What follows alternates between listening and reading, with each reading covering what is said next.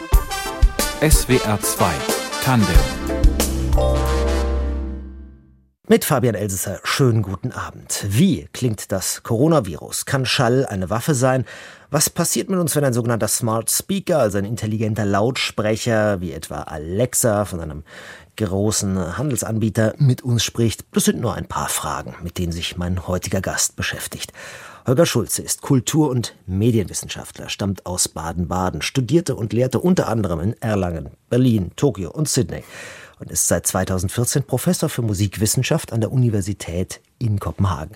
Dort ist inzwischen auch das Sound Studies Lab ansässig, das er 2011 gegründet hat. Herzlich willkommen bei SWR 2 Tandem.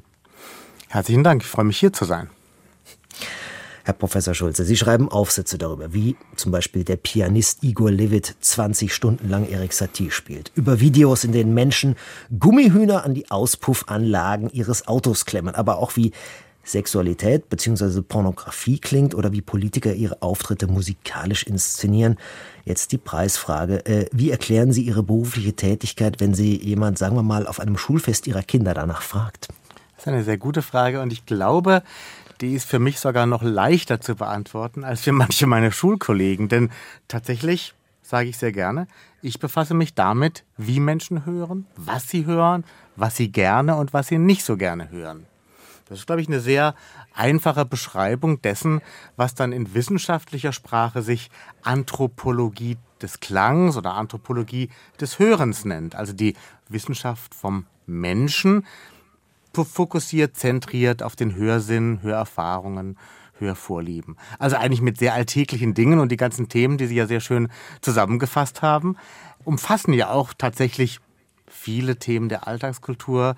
Und ich sage immer gerne, meine Forschungsthemen liegen in jedem Alltagsmoment meines Lebens. Ich kann rausgehen, ich komme zu Ihnen hier ins Studio, ich äh, gehe über die Straße, ich fahre mit einer S-Bahn oder einem Bus. Sofort begegnen mir hörbare, erfahrbare Forschungsthemen. Und das ist mein Forschungsfeld. Also im Grunde ein Forschungsfeld, das wir alle mit Ihnen teilen. In der Tat. Und das ist für mich auch die Freude eigentlich daran, dass wenn ich äh, Vorträge halte oder Einführungen halte, auch ähm, vor Nicht-Fachkollegen, dass der Zugang dort in einer gewissen Weise noch viel einfacher ist. Weil dort eben klar ist, ich kann direkt anschließen an eine Hörerfahrung, an einen Hörmoment, den die Leute mit mir teilen. Und indem ich das jetzt direkt anspreche, habe ich natürlich die Lebensumwelt, die Lebensumgebungen der Personen, die uns jetzt gerade zuhören, direkt vor mir. Herr Professor Schulze, mit welchem Ziel haben Sie das denn 2011 gegründet?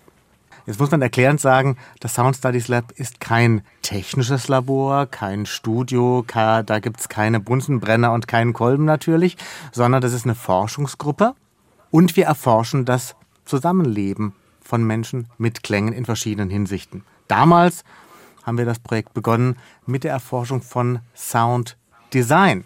Wir haben ungefähr zwei Hände voll Sounddesigner in Deutschland, Japan, USA, Spanien, UK, Dänemark begleitet bei ihren Sounddesign-Projekten.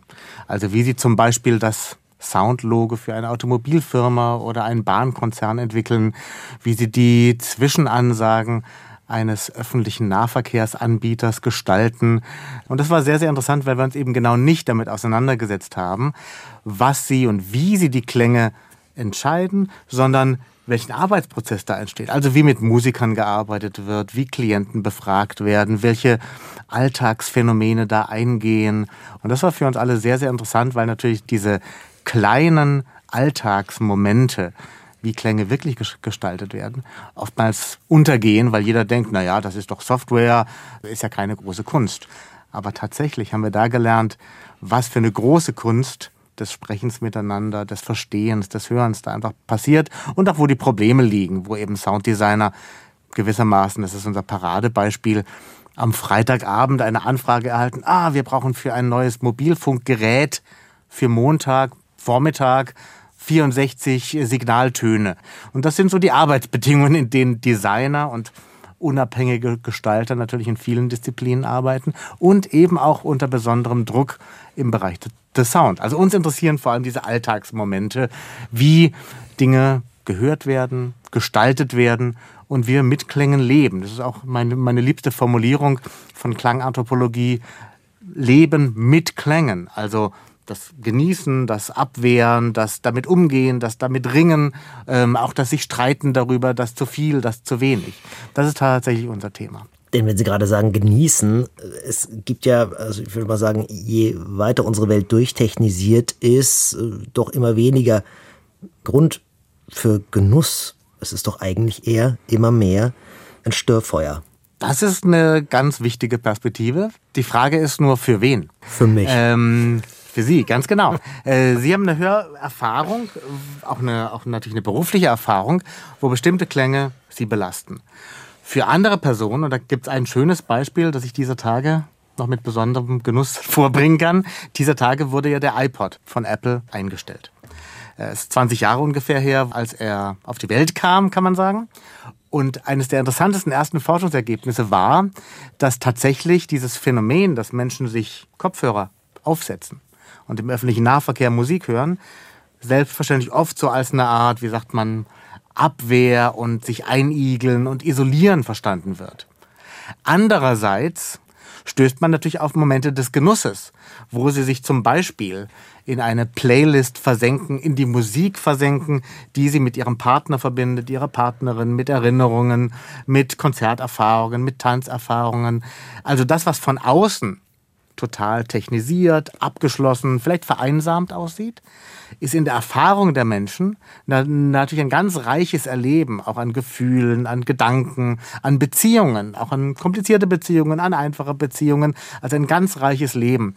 Und das ist eine Perspektive, die mir immer wichtig ist, dass aus der einen Perspektive natürlich, wenn ich mit diesen Klängen zum Beispiel oder dieser Musik sehr störende Sachen verbinde oder sie mich schlichtweg jetzt einfach stört, dann ist es negativ. Gibt andere Momente, wo genau die gleiche Musik was völlig anderes bewirkt. Stichwort Lieblingsmusik, Stichwort Wünschen. Sie haben sich Musik gewünscht, nämlich Vexation von Eric Satie. Da gibt es doch bestimmt einen Grund dafür. In der Tat. Die Vexation sind ein sehr berühmtes Stück. Eric Satie hat eine Sequenz komponiert und aufgetragen in etwas kryptischen französischen Worten, sie über 800 Mal zu wiederholen. Vexation auf Französisch heißt Quälerei. Und es ist tatsächlich eine quälerische Folge, die sehr eigenartig klingt, die nicht eine leichthin schwingende Melodie ist, sondern eine Melodie, die sich auch zieht und anstrengend irgendwie ist. Und die soll über 800 Mal wiederholt werden. Seit Mitte des 20. Jahrhunderts gibt es immer wieder Aufführungen, die zwischen, naja, 8 bis 13 Stunden dauern. Und das letzte Mal in meiner Wahrnehmung, die sehr beeindruckend war, war im ersten Jahr der Pandemie, als der sehr bekannte, auch medial sehr präsente Pianist Igor Levit dieses Stück in einem Studio in Berlin aufgeführt hat.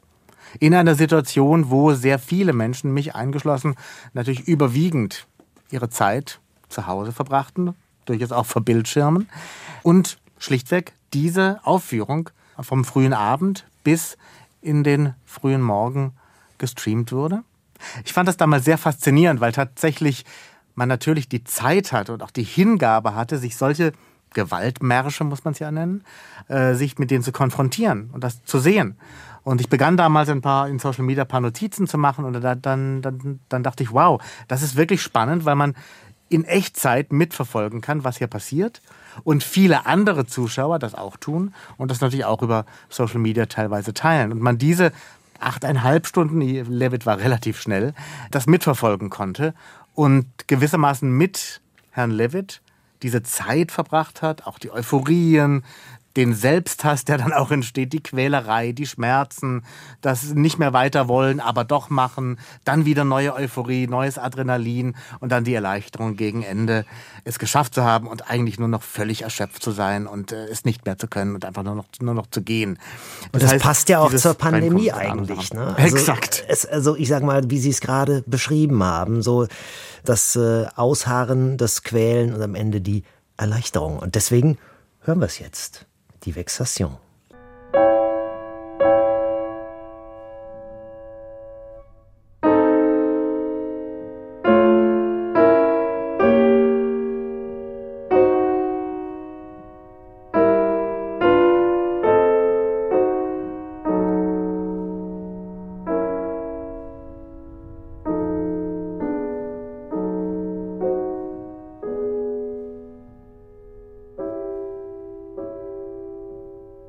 Die Vexation von Eric Satie in SWR 2 Tandem. Ein Wunsch meines heutigen Gastes, dem Kulturwissenschaftler und Professor für Musikwissenschaft Holger Schulze, Gründer des Sound Studies Lab, das verschiedenste Aspekte von Geräuschen und Klängen unseres Alltags erforscht, auch wie Musik wirkt. Herr Professor Schulze, wenn ich Sie richtig verstanden habe. Ne? Ja, in der Tat. Ich muss gestehen, jetzt beim Hören der Vexation fühlte ich mich tatsächlich wieder zurück teleportiert in diese Nachtsituation, Igor Leppe zu lauschen. Und ich merkte, wie diese, wie diese übernächtigte Müdigkeit um halb drei dann diesen dieser Performance immer noch zu lauschen, wieder in mir zurückkehrte. Das war ganz schön. Das ist äh, wirklich erstaunlich, ja. Ja, in der Tat man kann schon sagen, Sie sind ein Klangforscher, oder? Das ist nicht die offizielle Berufsbezeichnung, aber ich darf das sagen, oder? Auf jeden Fall, sicher. Und die professionelle Beschäftigung mit Geräuschen, also wir reden ja auch über Alltagsgeräusche, schon menschgemacht meistens, ne? Äh, sorgt das auch für eine Deformation professionell? Und wenn ja, wie äußert sich die? Also hier gerade hatten wir sie ja schon ein bisschen. Ne? ein bisschen, ja. Naja, vielleicht in zwei Richtungen. Selbstverständlich fallen mir ja, nebensächliche Computerklänge oder Lüftergeräusche oder äh, Brummen und Summen in einem Raum sofort auf und sehr schnell auf. Aber ich muss sagen, das, was, was ich oft gefragt werde, ah, du hast doch dann so bestimmt eine Überempfindlichkeit und kannst nichts mehr hören, alles, alles kannst du nicht mehr ertragen, weil das alles zu viel ist, zu extrem. Ich würde eher sagen, das Gegenteil weil ich all diese Klangformen nach meinem Verständnis als ja Teil der Realität sehe und in einer gewissen Weise es immer Situationen gibt, in denen sie ihre Berechtigung haben. Es gibt natürlich, wenn man viel lehrt oder Vorträge hält, immer wieder eine Situation, wo dann doch ein Handy klingelt, was nicht klingeln soll. In anderen Vortragssituationen ist man dann gleich ein wenig vielleicht verloren, irritiert, genervt, wütend oder ein bisschen beklommen. In meiner Situation ist das halt immer Material. Das heißt, äh, es spielt immer auf Dinge ein, mit denen ich mich befasse. Und äh, das genieße ich dann auch in einer gewissen Weise, dass all diese Situationen einfach für mich Thema werden. Also es trainiert. Äh, das, es trainiert eigentlich. Ich glaube, es trainiert. Ich glaube, es trainiert und es trainiert auch so eine äh, so ein Verständnis dafür, dass, dass natürlich es durchaus Gründe gibt, warum Menschen ver vergessen, ihr Handy auszuschalten und es gute Begründungen gibt, warum das passiert. Und das ist dann interessant zum Beispiel. Damit kann man sich auseinandersetzen, selbst wenn das kulturell seit 20, 25 Jahren unsere Konvention ist, das eben genau nicht zu tun. Aber es gibt Situationen, wo das stattfindet. Also tatsächlich würde ich es weniger als eine Belastung sehen, als eine, ja, als einen Nutzen, den ich davon trage. Ähm, aber wie ist es bei äh, Musik? Tatsächlich muss ich sagen, dass das Musikhören wie bei vielen Menschen, die in den 80er oder 70er Jahren oder später, ein bisschen früher aufgewachsen sind.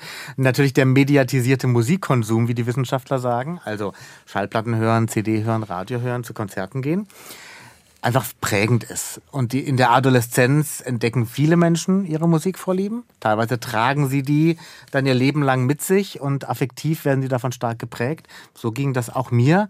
Und äh, Sie hatten es schon eingangs erwähnt, ich bin in Baden-Baden aufgewachsen und ich muss gestehen, je älter ich werde, umso mehr begreife ich, was so ein unerwünschter oder ungeplanter Genius Loki natürlich auch mit sich bringt. Ähm, gewisse Möglichkeiten, die ich in Baden-Baden hatte, wo ich auch tatsächlich auch äh, äh, dieses Sendehaus nochmal sicherlich erwähnen muss, das auch einige Sachen für mich mitgebracht hat, um mich zum Hören hinzubringen. Damals äh, gab es eine Serie Ars Nova mit Konzerten neuer Musik, nämlich Uraufführungen, Welturaufführungen in den 80er Jahren. Eine Konzertserie, die, und das weiß ich jetzt schlichtweg nicht, ob es das so noch gibt heute. Doch, doch. Ich vermute, befürchte fast nicht. Doch, doch. Konzerte, die, ja, Konzerte, die tatsächlich für Schüler umsonst waren. Und das war eine Zeit, wo ich tatsächlich verstanden habe, Moment, da gibt es eine Klangwelt, die nochmal ganz anders ist und die vergleichsweise, naja, einfach da ist auch. Klar muss man Wege finden. Dann gab es die übliche Stadtbücherei, die Zugänge natürlich hatte. Es gab Freunde, die Schallplatten und später dann auch CDs hatten. Aber diese Konzerte selber, diese Erfahrung in einem wirklich beeindruckenden Konzertsaal zu sitzen und diese großartigen Musiker, großartige Dirigenten und großartige Komponisten zu erleben, wie diese Stücke performt werden, das hat mich damals schon auch sehr mitgeprägt. Das ist die eine Seite, wo der damals noch SWF 2 benannte Sender eine Rolle spielte. Das andere war tatsächlich das Radioprogramm mit Hörspielen. Und mit Hörspielen meine ich jetzt nicht im, im engeren Sinne szenische Hörspiele, sondern experimentelle Hörspiele.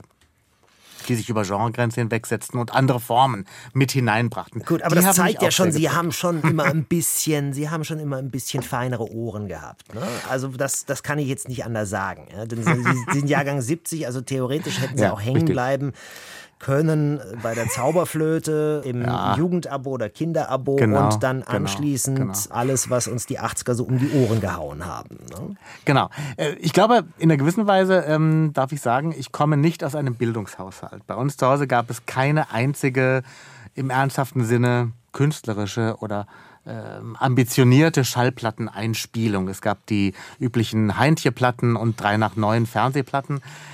Anderes gab es bei uns nicht. Das heißt, äh, die Dinge, die ich mir dann erarbeitet habe, sind natürlich Dinge, die ich von Freunden und durch Interesse mir angenähert habe. Und da haben Sie völlig recht.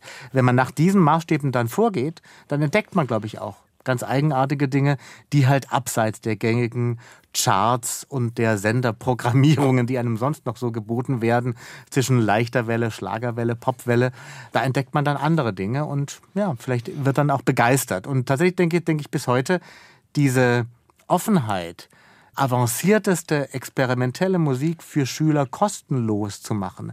Wenn ich einen Wunsch an die öffentlich-rechtlichen Sender hätte jemals, dann wäre das vermutlich mein Wunsch. Zu sagen, wow, das ist so eine großartige Chance und die Konzerte sind ohnehin in aller Regel nicht überfüllt. Warum das nicht öffnen? Sie pendeln jetzt zwischen Berlin und Kopenhagen.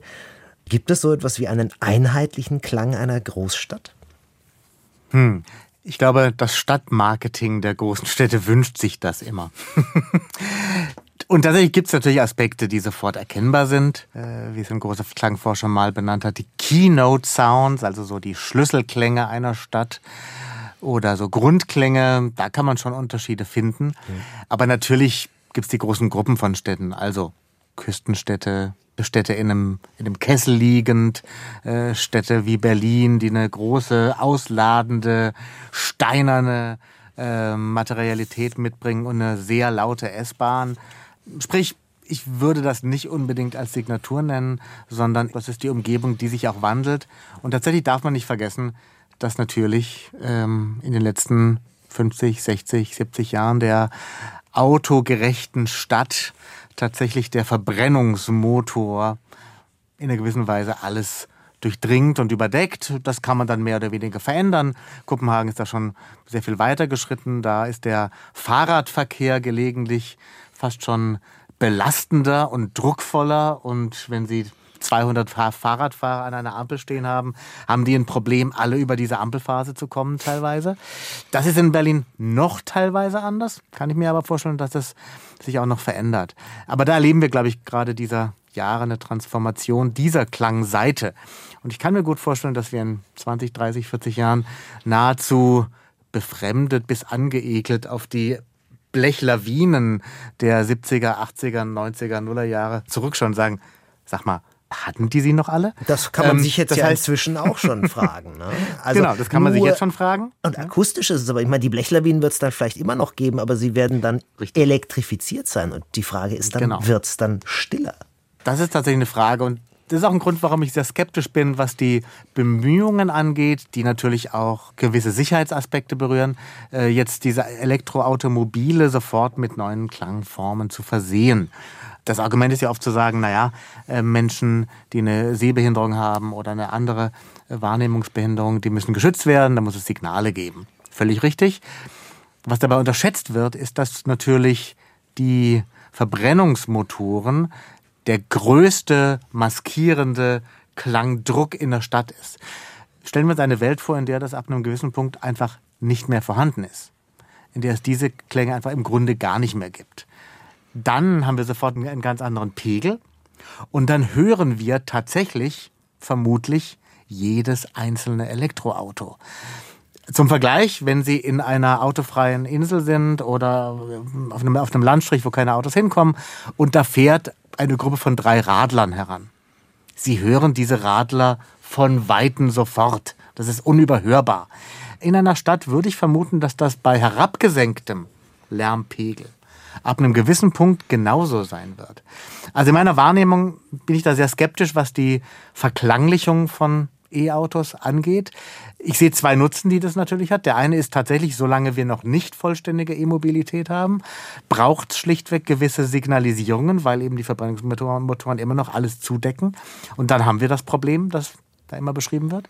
Und die andere Seite, das darf man auch nicht unterschätzen, ist, und das sagen einige der Konzerne auch sehr deutlich, dass wenn sie diese Signale, dieses Sound Branding, diesen Markenklang dann nicht erzeugen, wie sollen dann ihre Käufer noch irgendeinen Unterschied erkennen zwischen einem Mercedes, Volkswagen, Hyundai, Tesla und so? Weil die Substanz ist mehr oder weniger sehr ähnlich. Und von daher hat es auch hier wiederum einen Marketing-Aspekt, dem man aber auch kritisch gegenüberstehen kann, ob das wirklich so sinnvoll ist. Also andersrum, wenn wir die Autos aussperren, so wie das viele niederländische Städte schon ziemlich gut hinkriegen, ne? ja, ähm, das würde dann an der Akustik was ändern, aber vielleicht nicht, ja, vielleicht auch am Pegel. Also am Pegel würde es etwas ändern. Man würde dann andere Dinge hören. Ne? Und genau. die können dann, also ich meine, ich habe auch mal in der Fußgängerzone gewohnt, wenn da irgendwie ein Trupp Besoffener um nachts um, drei vorbeigegangen ist, also da hätte man auch eine S-Bahn neben meinem Bett durchfahren lassen können. Insofern ist immer die Frage, wie dann jeweils das Umfeld des Schalls ist, in dem er sich dann ausbreiten kann, glaube ich. Ne? Ja, genau. Aber wenn die Stadt dann eben umgebaut wird und andere Nutzungsformen im Vordergrund stehen, dann herrscht eben eine andere, kann man sagen, wie es oft heißt, Klangökologie, also wie mhm. die Klänge zusammenwirken. Und da werden wir wieder dann bei Ihrer Eingangsfrage, gibt es einen Stadtklang? Und äh, da würde ich tatsächlich gegenwärtig sagen, die äh, weltweit dominierenden Klänge sind tatsächlich Automobilklänge, die sich dann natürlich kulturell differenzieren. In dem in der einen Stadt gibt's mehr Mopeds, in der anderen mehr E-Roller und hier gibt's mehr Fahrräder. Und das verändert sich schon. Und natürlich gibt's auch eine gewisse, wie sagt man, Klangakustik, ob hier mehr Glashochhäuser stehen, eng zusammengebaut, mehr große Gründerzeitklötze, wie ganz viel in Berlin oder wie in Baden-Baden in manchen Regionen diese wohlig hineingeschmiegten Villen, die es da gibt. Also sprich, da gibt's unterschiedliche Formen, die dann auch natürlich andere Reflexionseffekte erzeugen erzeugen. Aber das würde ich nicht übersteigern, sondern da finde ich tatsächlich die Motoren, die durch die Stadt jagen, doch noch also, stärker. Das heißt, es macht auch nichts mit den Menschen, ob ich jetzt, Sie haben vorhin ein paar Stadtgruppen, also klangliche Stadtgruppen mhm. beschrieben, nämlich die Küstenstadt, ja. die Kesselstadt Baden-Baden wäre eine. Ja, oder eben auch äh, die etwas ausuferndere mit den breiteren Magistralen drin, wie Berlin genau. zum Beispiel. Also man kann sagen, Residenzstädte wären in der Regel ja. wohl eher so, Domstädte wären es dann eher weniger, ne? oder so mittelalterliche mhm. Kreisstädtchen, also rund gebaute Städtchen. Macht das trotzdem was mit Menschen, in was für einer Umgebung sie groß werden? Und ich meine jetzt nicht den Fluglärm, der oben drüber geht, für den man zwar eh nichts kann. Man kann aber auch nichts für die Stadt, in der man geboren ist, im Zweifelsfall. Das sowieso nicht. Aber und, und natürlich äh, wachsen auch viele Menschen in eine Stadt hinein. Also natürlich gibt es Menschen, die ihr Leben lang in einer Stadt leben. Viele ziehen mehr, mehrfach um mittlerweile, aber leben auch einige Jahrzehnte dann in einer Stadt. Man, man eignet sich das an. Und ich bin dann äh, in diesem Zusammenhang immer ein großer Freund davon, es eben genau nicht wenn ich über Klänge sprechen will, es genau nicht nur auf Klänge zu reduzieren, weil natürlich die gesamte Körpererfahrung einer Stadt schon einen Unterschied macht. Zum Vergleich, ich pendle zwischen Kopenhagen und Berlin. Kopenhagen, eine Hafen- und Meeresstadt. Da spüren Sie das Salz des Öresund an jedem Tag. Die Luft äh, riecht sehr frisch nach Meer. Wir haben Möwen auf dem Campus. Äh, dagegen Berlin eine bekanntermaßen durchaus stickige Stadt. Gerade im Sommer, wenn es ein bisschen wärmer wird, steht die Luft hier, ist sehr anstrengend teilweise. Ähm, atmen, ähm, auch Feinstaub ist hier extrem eine ganz andere Situation. Und das verändert natürlich auch das, was ich höre. Auch das, wo ich hingehe, wie ich mich in der Stadt aufhalte, ist davon auch geprägt. Das heißt, ich würde es nicht allein auf die Klänge als solche reduzieren, sondern es ist immer wichtig und das bindet dann auch mein Forschungsfeld, die Anthropologie der Klänge, eben in die Anthropologie der Sinne ein. Was ich höre, hängt auch damit zusammen, was ich wahrnehme, wie viel Luftzug ist, wie viel äh, Sonne und Hitze und Wärme oder Kälte da ist. Das haben wir während der Pandemie auch viel erfahren, dass plötzlich der Riechsinn, der Geruchssinn tatsächlich auch ganz viel darüber sagte, wie eng es in einer Situation ist, wie viel Aerosole um mich rum sind, wie laut es vielleicht ist oder wie ich lauter sprechen muss, weil ich hinter der Maske bin. Also sprich, diese Sinneswahrnehmungen gehen zusammen und von daher scheint mir es immer etwas problematisch, jetzt nur aufs Hören zu gehen, weil natürlich die Gesamterfahrung einer Stadt sich völlig aufeinander ja, aufbaut. Jetzt konzentrieren wir uns aber gleich nochmal aufs Hören, denn es gibt, ich kann es nicht anders sagen, was auf die Ohren mit Ihrem nächsten Musikwunsch. Sie haben gerade viel über Lärm gesprochen. Mit Verlaub, wenn das keiner ist, weiß ich es auch nicht. Extension Attack von Thomas Köhner. Ich weiß, ich bin ein Banause. Also, und alle meine Kollegen aus der neuen Musik werden mich hassen für diesen Satz. Ich nehme ihn vielleicht zurück. Aber erklären Sie es mir. Ähm, dieses Stück ähm, stammt von dem Album Motus und es erschien, glaube ich, im ersten Halbjahr 2020, wenn ich mich da recht erinnere. Ich habe es während der Pandemie am Anfang sehr oft gehört und äh, wurde damals auch von verschiedenen Kollegen, auch, ähm, auch in, von Radiokollegen gefragt, hm, gibt es irgendwas, wie klingt denn der Coronavirus? Und damals gab es einige Versuche, den Coronavirus zu verklanglichen, einige Forschungsprojekte, die sich mit der Chemie und den Reaktionen äh, des Virus auseinandersetzen, das versuchten irgendwie klanglich darzustellen. Fand ich mal mehr, mal weniger gelungen. Tatsächlich fand ich dieses Stück, diese ganze Platte, das ganze Album, war für mich eine Verklanglichung. Es ist elektronische Musik, tatsächlich auch auf einem klassischeren Techno, elektronische Tanzmusik-Label erschienen, Mill Plateau. Das Erstaunliche ist, dass diese Musik im engeren Sinne kein Beat hat. Sie hat einen gewissen Puls, gewiss überlagernd, aber das zieht sich auch ein bisschen, vielleicht ähnlich wie die Vexation. Es entzieht sich immer, kommt dann wieder. So richtig eingrooven kann man sich nicht, aber es verschafft so einen Eindruck von einer materiellen, umgreifenden Macht, die plötzlich da ist um einen, die sich mal zurückzieht, die aber immer spürbar ist als nicht unbedingt immer nur eine Bedrohung, aber zumindest eine Realität. Und diese Bewegung, Motus, das sich bewegende, fand ich damals sehr beeindruckend und war für mich persönlich so ein bisschen die, die Verklanglichung des Pandemie-Virus. Die hören wir uns jetzt mal an.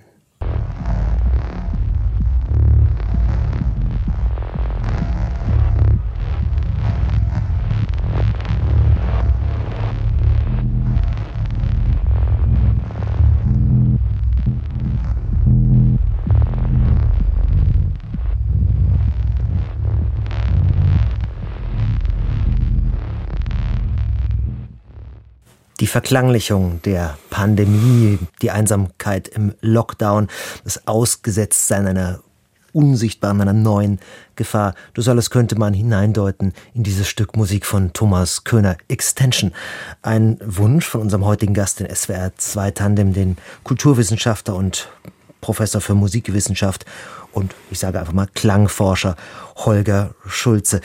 Lassen Sie uns mal bei Musik, das gerade war ja sehr fordernde Musik, lassen Sie uns doch mal bei Musik noch etwas bleiben. Sie haben ja nur sehr feine Ohren, die Sie äh, als Kind äh, auch aus Neugier ausgebildet haben, was das bei Ihnen zu Hause nicht so zwingend gab. Wie geht's Ihnen denn eigentlich mit dieser Hintergrundmusik, also von der man nicht wegrennen kann, zum Beispiel im Supermarkt? Ja, ein großes Thema auch in unserem Feld natürlich, weil auch da die Widerstände und der Hass, das Genervtsein gegenüber dieser Dauerbeschallung sehr groß ist, einerseits. Andererseits aber oft übersehen wird, wie sehr wir sie tatsächlich, und jetzt werden Sie erschrecken, wie sehr wir sie tatsächlich brauchen in unserer Welt.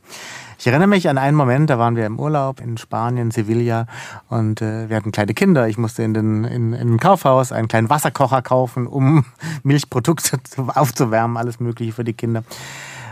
Und an diesem Tag war in diesem Kaufhaus tatsächlich etwas, etwas ausgefallen, musste repariert werden und es gab keine Hintergrundmusik. War ein großes Kaufhaus, äh, vier, fünf Stockwerke hoch. Und äh, ich fand das eine beeindruckende, eine nachhaltig beeindruckende und tatsächlich sehr erhellende und ein wenig verstörende, fast gruselige Erfahrung. Sobald die Musik wegfällt, merken Sie, Sie stehen eigentlich in nichts anderem als in einem riesigen Lagerhallenraum. Und da hinten krustelt jemand an den Mehlsäcken rum, dort fummelt jemand an irgendwelchen Kugelschreibern rum, hier ist jemand in der Garderobe, zieht gerade was an, da hinten kullert jemand mit seinem Einkaufswagen rum. Das ist ein bisschen spooky und das ist nicht angenehm. Und was ich erlebt habe, wird von der Forschung tatsächlich da bestätigt. Das ist auch immer das Argument der Betreiber, Das Aber heißt, tatsächlich sich- soll diese Musik Ja. das abmildern und uns wohlfühlen lassen. Und das funktioniert in vielen Fällen. Selbst wenn Sie die Musik hassen, sorgt es immerhin für eine Ablenkung von der absurden Raumsituation. Also ich fühle mich dann immer wie in einer Klamottendisco, mich äh, Ja. oder auch in einer Lebensmitteldisco. Ich weiß dann nicht mehr, was ich da einkaufen wollte. Genau. Mich macht das es gibt irre. da, ja, ja, ja. Es gibt natürlich extreme Fälle. Es gibt denn eine, eine Kette, die es in Dänemark sehr viel gibt, die heißt Joe and the Juice. Das ist ein Café, da gibt es auch äh, Smoothies und Bowls und, und vegetarisch, vegan, alles Mögliche. Die Musik ist extrem laut, sehr cluborientiert und ist dezidiert, und das sagen auch die Betreiber so, sie so, soll so laut sein, dass sie bestimmtes Publikum einfach mal draußen hält. Das heißt, das ist auch das Ziel. Das heißt, ähm, es ist nicht so, so ein Nebeneffekt und man, man weiß nicht so genau, sondern durch die Musik, und das ist auch, eine, auch ein Feld, das in der Marketingtheorie natürlich viel diskutiert wird, äh, soll auch unterschieden werden zwischen einer Kundschaft, die man haben will, und einer Kundschaft, die man nicht haben will. Darüber kann man jetzt lange diskutieren, ob das okay ist, ist das demokratisch legitim, was, in was für einer Welt sind wir da. De facto schafft das aber diese Umwelt. Und es gibt einen Punkt und ein Stichwort, das ich hier gerne einbringen will, weil das, hier kommen wir so ein bisschen zu dem, zu einem der harten Kerne auch unseres Feldes und der Forschung. Es gibt ein großes Feld, das sich nämlich genau mit dieser unaufhörlich allgegenwärtigen Musik auseinandersetzt. Und natürlich gibt es diese auch kulturpessimistischen und persönlichen Widerstände dagegen. Andererseits gibt es auch eine sehr positive Seite dessen. Diese positive Seite bezieht sich auf die Zugänglichkeit der Musik.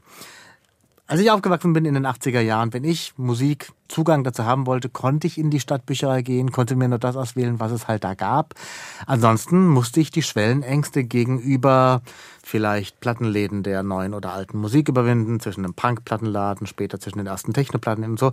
Mittlerweile, und das ist durch eine positive Seite, die auch in der Forschung durchaus anerkannt wird, ermöglichen Streamingdienste zum einen, auch das mobile Hören, also übers Handy, über, über Kopfhörer und auch über die Beschallung an gewissen Orten, natürlich einen derart niedrigschwelligen Zugang, dass unter meinen Studierenden plötzlich, wenn die für irgendwas Interesse haben, können die sich Musik in ihre Kopfhörer laden, die so weit weg ist und die sie vor 50 Jahren keinesfalls überhaupt nur in der Entfernte Zugang hätten haben können. Das wird in der Forschung unter dem Begriff des ubiquitären Hörens ähm, untersucht. Es gibt eine berühmte Forscherin, Anahit Kasabian, die das ganz toll beforscht und tolle Bücher dazu geschrieben hat und die tatsächlich sagt, ja, natürlich, die Abwehr gibt's, aber dadurch verbinden wir uns ja auch unaufhörlich und verbinden sich Jugendliche und Menschen, die das hören, unaufhörlich mit anderen. Sie entdecken Musik, sie entdecken Dinge und sie stehen in einem Austausch mit anderen. Und das wird oft übersehen, weil das natürlich erfordert, dass man sich erstmal darauf einlässt. Und darüber lernen viele Menschen heutzutage Musik kennen. Das ist natürlich der große Vorteil. Aber meine Frage generell zu dem, was Sie tun, also wie Musik wirkt, wie sie zugänglich ist, was Klänge mit uns im Alltag machen, all das, was Sie da beobachten, wollen Sie das nur beobachten und verstehen oder wollen Sie mit Ihrer Forschung auch was verändern? Und wenn ja, was? Zum einen ist der Ansatz in der Forschung natürlich das Verstehen. Ähm, es gibt immer wieder Phänomene, wo man nicht weiß, warum finden Menschen Sprachassistentinnen einerseits faszinierend, aber auch nervig. Warum haben die weibliche Stimmen? Sie haben die Gummihühner erwähnt. Warum sind die Gummihühner an Auspuffrohre geklemmt? So ein Craze und so eine Aufregung und Faszination in manchen ähm, Internetbereichen. Wie klang das eigentlich mit den Gummihühnern an den Auspuffrohren? Es klang sehr, sehr lustig und sehr ambitioniert zum einen, also fast schon akustisch ausgefeilt, äh, wie ich da die Gummihühner zu gewissen Klangformen bringen kann. Und es gibt ein schönes Stück, das Ihre Hörerinnen und Hörer auch sofort auf YouTube finden können, wo ein, ich glaube, japanisches Duo mit sehr viel Hingabe und tatsächlich sehr viel Kunst, also ich, ich liebe diese Performance wirklich, die Gymnopädie mit einem Gummihuhn spielen. Oder zwei Gummihühnern, glaube ich sogar. Äh, Sehr beeindruckend. Äh, Da ist sehr viel instrumentalistische Hingabe und klangliche Kenntnis drin und natürlich auch ein gutes Stück Humor. Das alles finde ich faszinierend. Die Veränderung, die dadurch stattfindet, ist tatsächlich natürlich ein Fokus auf das Hören. Weil die Rede ist ja oft so, na ja, wir sind in so einer visuellen Welt und das Hören findet gar nicht statt und hm, man muss sich dagegen wehren. Das ist in einer Hinsicht natürlich trivial und offensichtlich, wenn man durch die Städte geht und über die Monitore scrollt. Aber tatsächlich, das große Aber ist natürlich, dass die ganzen Klänge, die, die dort stattfinden, sehr oft die Haken sind und der Generalbass, an dem wir uns entlanghangeln. Eine Plattform wie TikTok funktioniert hauptsächlich durch Songs, die gesampelt, geloopt und getanzt werden. Podcasts sind plötzlich ein Format, in dem dreistündige, sechsstündige Gespräche abrufbar sind, was vor 20, 30 Jahren undenkbar gewesen wäre. Also auch eine Erweiterung der Aufmerksamkeitsspanne plötzlich passiert. Ähm, es gibt viele andere Umgebungen, wo auch das Hören plötzlich sehr viel wichtiger wird, wo die Menschen verstehen, dass ähm, die Qualität eines Lautsprechers, eines Kopfhörers eine Rolle spielt. Das heißt, es geht eigentlich tatsächlich auch um eine Verfeinerung und ein Verständnis dessen, was wir hören. Und da trage ich gerne zu bei, die Aufmerksamkeit in eine größtmögliche und auch sehr, wie sagt man, ähm, inklusive Breite zu erweitern. Also ich versuche es nochmal mit einer Ja-Nein-Frage. Wünschen Sie sich, dass wir alle ein bisschen genauer hinhören? Genauer und auch offener. Weil gerade das, was ich persönlich vielleicht nicht mag, vielleicht besonders mir etwas geben kann. Also eine größere Höroffenheit wäre tatsächlich ein großes Anliegen. Ich wünsche Ihnen viel Spaß bei allen Klängen, die Sie weiter erforschen. Herzlichen Dank, dass Sie bei uns waren, Professor Holger Schulze. Herzlichen Dank. Das war SWR 2 Tandem. Redaktion der Sendung hatte Rudolf Linsen. Musikauswahl hat unser Gast getroffen und Tristan Reiding aus der Musikredaktion. In der Technik war Antonia Herzog an den Reglern. Ich bin Fabian Elsesser. Schönen Abend noch und machen Sie es gut.